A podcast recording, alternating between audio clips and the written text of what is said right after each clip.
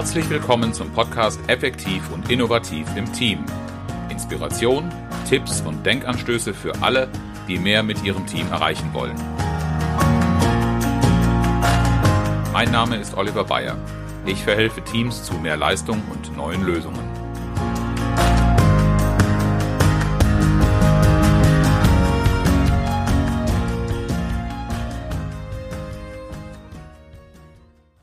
Hallo, guten Morgen, guten Tag oder guten Abend, wann immer Sie diesen Podcast hören. In dieser Episode dreht sich alles um die Grundsätze des kreativen Denkens. Genau wie Sie das volle Ideenpotenzial Ihres Teams ausschöpfen. Inspiriert bin ich zu dieser Folge, die den Beginn einer längeren Sequenz geben soll über kreative Methoden, Kreativität im Team von einem Innovationsworkshop, den ich äh, vor ein paar Tagen halten durfte. Und da ging es um die Zukunft eines etablierten Produkts. Den Auftrag hatte mir das Unternehmen, der Geschäftsführer, formuliert mit den Worten, dass er den Dampfer gerne in viele Schnellboote verwandeln möchte. Es ging um die Wirtschaftlichkeit des Produktes, die er deutlich erhöhen wollte, weil er einfach sehr viel Potenzial brach liegen sah und er hätte gerne neuen Schwung ins Geschäft gebracht. Der Workshop hat viel Spaß gemacht, ist sehr gut angelaufen, er war auf zwei Tage angesetzt und der erste Tag ist sehr planmäßig verlaufen. Wir haben einen kreativen Prozess äh, zugrunde gelegt in dem Konzept, der war angelehnt an Design Thinking und die Gruppe ist gut eingestiegen, hat gut zusammengearbeitet und im Laufe des Tages zum Schluss viele Ideen entwickelt, äh, die am Folgetag aufgegriffen und weiterentwickelt werden sollten. Am Morgen des zweiten Tages habe ich turnusgemäß gefragt, was vom Vortag noch offen ist, was wir berücksichtigen sollten und ob wir weitermachen könnten und bekam als Feedback, dass man an den Diskussionen am Vorabend, beim äh, Abendessen und danach festgestellt habe, dass das Thema eigentlich ein bisschen anders gelagert ist und äh, die Folge waren kontroverse und unproduktive Diskussionen, weil man schon merkte, wir waren nicht auf dem richtigen Pfad, soweit war die Diskussion gut aber was dann passierte, das mündete in die Verletzung der Grundsätze kreativen Denkens, äh, was mich dazu inspiriert hat, in dieser Folge und in der nächsten darauf einzugehen. Denn die Folge dieser Verletzung war, wir haben fast eine Stunde Zeit verloren, in der sich eine immer schlechter werdende Arbeitsatmosphäre äh, gebildet hat und vor allen Dingen auch aus wirtschaftlicher Sicht nicht besonders erfreulich. Wir haben keinerlei Fortschritte in dieser Stunde gemacht und kein greifbares Ergebnis am Ende gehabt. Außer der Erkenntnis, die schon am Anfang der Diskussion da war, dass wir eigentlich andere Probleme hatten. Welche Grundsätze sind denn das jetzt gewesen, die da missachtet worden sind? Der erste Grundsatz im kreativen Denken insbesondere auch aus dem Design Thinking abgeleitet ist, eine nutzerorientierte Denkweise. Nutzerorientiertes Denken ist wichtig, wenn Probleme betrachtet werden oder mögliche Lösungen diskutiert werden. Wir können dann erleben eigene Emotionalität, die entweder in ganz großer Skepsis abzulesen ist, Skepsis aus eigenen Erfahrungen, wenn wir merken, das ist etwas Relevantes, das hat uns selbst schon behindert, Probleme gemacht. Oder auch, das muss nicht unbedingt eine negative Emotionalität sein, es kann auch eine positive sein und auch die kann nutzerzentriertes, nutzerorientiertes Denken behindern, wenn wir in eine Euphorie kommen. Es gibt auch den Grundsatz, dass man sich nicht in seine eigene Idee und in seinen eigenen Entwurf verlieben soll. Denn dann bin ich selbst als kreative Kraft, die eine Lösung für jemand anderen schaffen soll, äh, nicht mehr auf dem Pfad, dass ich eigentlich dem anderen helfen will. Ich mache dann mein eigenes Ding. Das kann von der Motivation her natürlich eine starke Triebfeder sein, aber es gibt den Grundsatz in vielen Bereichen, so auch hier, der Köder, der muss dem Fisch schmecken, nicht dem Angler. Was hat meine Gruppe gemacht? Sie hat nicht mehr den Kunden und seine Aussagen analysiert, sondern in der Diskussion, was das eigentliche Problem ist, immer mehr die eigenen persönlichen Standpunkte, Erfahrungen und die Perspektive eingebracht. Und da drohten wir von dem Pfad abzukommen, eine für den Nutzen, äh, für den Kunden wertvolle ähm, Lösung oder für den Nutzer wertvolle Lösung zu entwickeln, ins Auge zu fassen. Was kann man dann tun? Mein Tipp, diese Standpunkte, diese Perspektive, die da kommt, die dürfen wir annehmen. Die kann ja durchaus auch ihre Berechtigung haben. Und wir sollten diese als eine von vielen Möglichkeiten betrachten und weitere Hypothesen aus der Perspektive des Kunden oder des Nutzers in Betracht ziehen. Dadurch entsteht eine Vielfalt und ein viel besserer Überblick einer meist doch sehr komplexen Lage, die uns dahin bringt, dass wir eine Lösung suchen müssen. Der nächste, der zweite Grundsatz kreativen Denkens ist auf Ideen anderer bauen. Beim Sammeln von Ideen in Teams ist es besonders kraftvoll, wenn die Ideen der anderen gehört und für die Bildung neuer Assoziationen genutzt werden. Das hat zwei Aspekte. Zum einen wenn wir auf Diskussionsbeiträge von anderen eingehen, darauf aufbauen oder darauf Bezug nehmen, dann ist das ein sehr, sehr starker Aspekt, sehr starke Wirkung von Wertschätzung. Denn Wertschätzung entsteht dadurch, dass wir andere Beiträge annehmen und weiter verarbeiten, oft sehr viel stärker die daraus abzulesende Anerkennung des Beitrages von Teammitgliedern sehr viel stärker, als wenn wir ein Lob, ein gut gemeintes Lob aussprechen.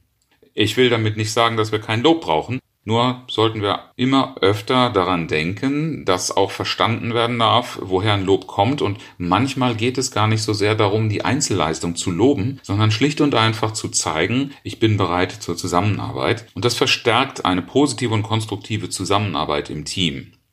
Kleiner Hinweis, ein ganz giftiges Wort in dem Zusammenhang, das häufig verhindert, dass das passiert, ist das Wort aber. Getreu der Regel nach dem Aber folgt meistens die Wahrheit. Das ist nämlich genau das, was ich in meiner Gruppe beobachten konnte. Kaum dass einer einen Standpunkt, eine Idee, einen, einen Beitrag geäußert hat, fand sich jemand, der das konterkariert hat und es ganz anders wusste und seine Worte mit den, diesem giftigen Wörtchen aber eingeleitet hat. Nicht ohne vorher zu bestätigen. Und damit kommt dann die etwas aberwitzige Kombination Ja, aber. Äh, heraus und die ist sehr, sehr giftig in ihrer Wirkung.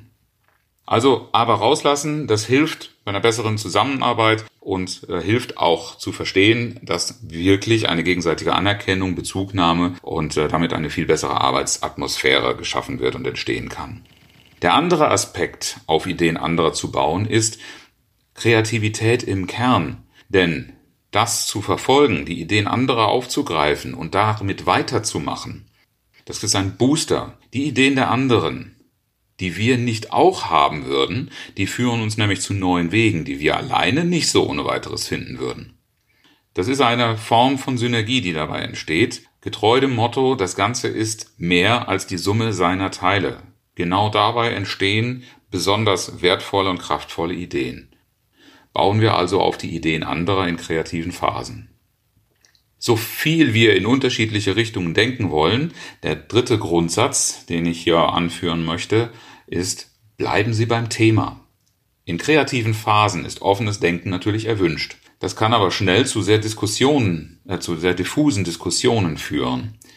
Kreative Lösungen sollten, wenn wir sie im Team und im Unternehmen haben wollen, jedoch einem Problem beseitigen helfen oder einen Nutzen stiften, der dem Unternehmen, seiner Wirtschaftlichkeit oder in der Lage ähm, wirklich wichtig sein kann oder einen großen Beitrag liefern kann. Deshalb sollte keine kreative Übung ohne eine gute Vorbereitung gemacht werden. Und diese gute Vorbereitung besteht darin, eine klare Definition, wofür diese Lösung gut sein soll, wo, wozu sie dienen soll, welches Problem sie lösen soll, vorher gemacht zu haben. Ich habe in unzähligen Kreativitätsseminaren erlebt, dass Gruppen versucht haben, eine Kreativitätstechnik kennenzulernen und anzuwenden und daran gescheitert sind. Nicht, dass sie die Übung nicht verstanden hätten oder dass sie eine ungeeignete äh, Technik versucht hätten anzuwenden, sondern es war nicht klar, welches Problem wollen wir eigentlich lösen. Und dann haben wir zwar vielleicht eine Vielzahl von Ideen, aber keine davon ist dazu geeignet, wenn wir später einmal in die Bewertung gehen wollen, wirklich einen Beitrag zu einer Lösung zu liefern. Und äh, als Unternehmen ist das wohl selbstverständlich, dass wir Wirtschaftlichkeit im Blick behalten. Schade wäre es also um diese Zeit. Und all denjenigen, die jetzt sagen, ja, aber Kreativität sollte doch möglichst frei sein, der Kreativitätsbegriff, über den wir im Zusammenhang mit Unternehmen äh, sprechen, ist vielleicht nicht ganz so frei wie ein künstlerischer und etwas naiver betrachteter Kreativitätsbegriff. Es geht hier nicht in erster Linie darum, einfach nur originell um der Originalität willen zu sein, sondern tatsächlich Fortschritte, Entwicklungen, Problemlösungen zu erreichen. Und was hat meine Gruppe gemacht? Sie ist immer wieder in die eigene persönliche Erfahrung abgedriftet. Und das waren oftmals Aspekte, die vielleicht da angefangen haben, wo die ursprüngliche Problemlösung mal formuliert worden ist, die aber dann sehr, sehr in die persönliche Situation und Perspektive gegangen ist. Und äh, damit waren wir nicht mehr bei dem gemeinsamen Thema. Die Folge war, es gab natürlich keinen Konsens und äh, es gab auch keine Kundenreferenz, die sich an der Stelle hätte verargumentieren lassen. Die Teilnehmer kamen also nicht miteinander auf einen grünen Zweig, weil sie auch zum Teil nicht beim Thema geblieben sind. Grundsatz Nummer vier: Kritik zurückstellen. Ideen sind wie ganz kleine Setzlinge oder junge Pflanzen. Sie können nur wachsen, wenn sie in der frühen Wachstumsphase geschützt werden. So wie wir kleine junge Pflanzen davor schützen müssen, dass darauf herumgetrampelt wird. Oder dass sie durch Überdüngung möglicherweise überfordert werden. Oder dass sie vereinzelt alleine stehen und deshalb einfach auch zu schwach sind und sich nicht wehren können. Äh, wir brauchen eine große Zahl solcher kleinen Setzlinge, um die stärksten möglicherweise auch hinterher herauszufinden, damit wirklich etwas rauskommt. Und dazu müssen wir Kritik zurückstellen. Jetzt werde ich natürlich oft gefragt, wenn da aber doch eine Idee totaler Blödsinn ist, warum muss ich die denn trotzdem zulassen? Gute Assoziationen lassen sich auch aus offenbar völlig unsinnigen Ideen entwickeln. Und wenn wir diese dann nicht zulassen würden, dann kommen auch die guten Assoziationen und die darauf aufbauenden Ideen nicht hervor zum Vorschein. Deshalb gibt es eine Regel, die ich auch ganz gerne in meinen Seminaren als Grundgesetz der Kreativität vorstelle, nämlich trenne strikt die Ideation von der Evaluation. Solange wir Ideen sammeln, wird nicht kritisiert, wird nicht bewertet. Kritik wohlbemerkt in beide Richtungen. Es geht nicht nur darum, äh, negative Kritik zu äußern, sondern auch, da kommt eine Idee möglicherweise hervor und ich bin in der Euphorie dieser Idee, ich bin so begeistert, dass ich sie hype. Das wäre ein ebenso, äh, auch ein Kritikbegriff für mich. Es würde auch die, äh, die Kreativität der Gruppe stoppen. Deshalb Grundgesetz der Kreativität, trenne Ideation von Evaluation. Meine Gruppe hat das ganz sträflich verletzt, vernachlässigt. Sie ist hingegangen, sobald eine aufkommende Idee da war, geäußert worden ist, wurde sie sofort niedergekämpft. Und auch hier haben wir wieder Wirkungen in zwei Ebenen. Das eine ist, kann sich jeder von uns vielleicht locker vorstellen, wenn wir in einer Diskussion teilnehmen, eine Idee äußern, äußern und jede Idee, die kommt, wird sofort bekämpft, wird sofort mit Gegenargumenten belohnt, dann werden wir auch nicht bereit sein, äh, besonders gerne noch weiter an dieser Diskussion teilzunehmen. Wenn wir es doch sind, dann wird sich vielleicht eher eine aggressive Stimmung breit machen. Das war in dieser Gruppe durchaus an der Lautstärke manchmal abzulesen. Und das andere ist, habe ich ja schon gesagt, wir haben kein Ergebnis erzielt. Die Produktivität wird gestört. Es bleibt ja keine Idee mehr unwidersprochen im Raum und deshalb wird auch keiner anfangen, etwas zu dokumentieren. Deshalb mein Tipp, damit wir vielleicht sogar diszipliniert werden, um nicht, nicht in die Kritik abzuwandern, setzen wir ein Zeitlimit, das sehr, sehr deutlich in den Fokus rückt. Wir haben jetzt nur ein paar Minuten, wie man das zum Beispiel beim Brainstorming machen sollte. Und die sind nur dazu da, Ideen zu äußern und aufzuschreiben. Das fokussiert auf die Produktion von Ideen und äh, mehr ist im Sinne von kreativer Zeit oft gar nicht so hilfreich, wie wir uns das vielleicht denken. Grundsatz Nummer 5. Und der hat was mit Diskussionskultur zu tun. Nur einer spricht. Gerade in gut laufenden und sehr produktiven, äh, kreativen Phasen, da schlagen auch schon mal die Emotionen hohe Wellen. Und ähm, wichtig ist in einer solchen Phase, dass wir trotzdem zuhören, um, wie wir schon mal in einem weit früheren Grundsatz gehört haben, auf die Ideen anderer aufzubauen. Aber auch aus produktiven Überlegungen. Wenn alle durcheinander reden, dann werden auch nicht alle Ideen wirklich gehört. Wir könnten also wertvolle Ideen verlieren.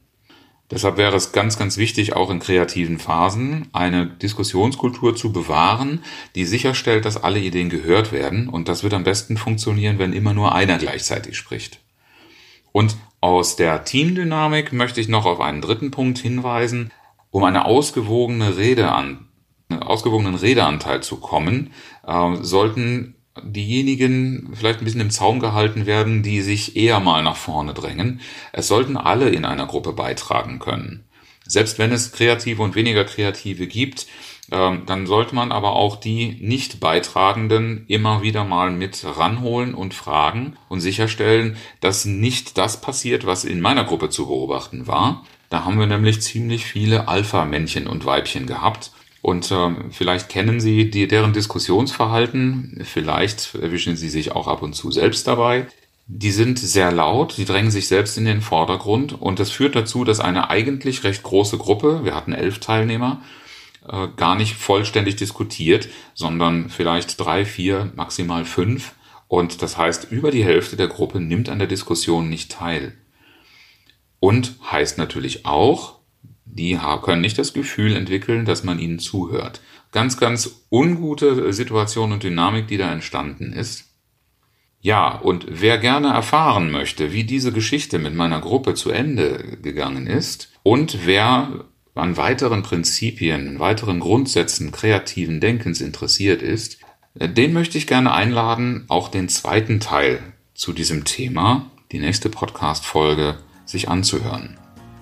Wenn Ihnen mein Podcast gefällt, wenn Sie diese Inhalte regelmäßig erhalten möchten, dann laden Sie doch die Podcast-App Ihres Vertrauens auf Ihr Handy und abonnieren Sie diesen Podcast, um keine Folge zu verpassen. Zum Schluss noch das inspirierende Zitat aus unbekannter Quelle. Alle haben gesagt, es geht nicht. Und dann kam einer, der wusste das nicht und hat es einfach. Herzlichen Dank, dass Sie zugehört haben. Mein Name ist Oliver Bayer und ich freue mich, wenn Sie beim nächsten Mal wieder dabei sind, wenn es heißt Effektiv und innovativ im Team. Inspiration, Tipps und Denkanstöße für alle, die mehr mit ihrem Team erreichen wollen.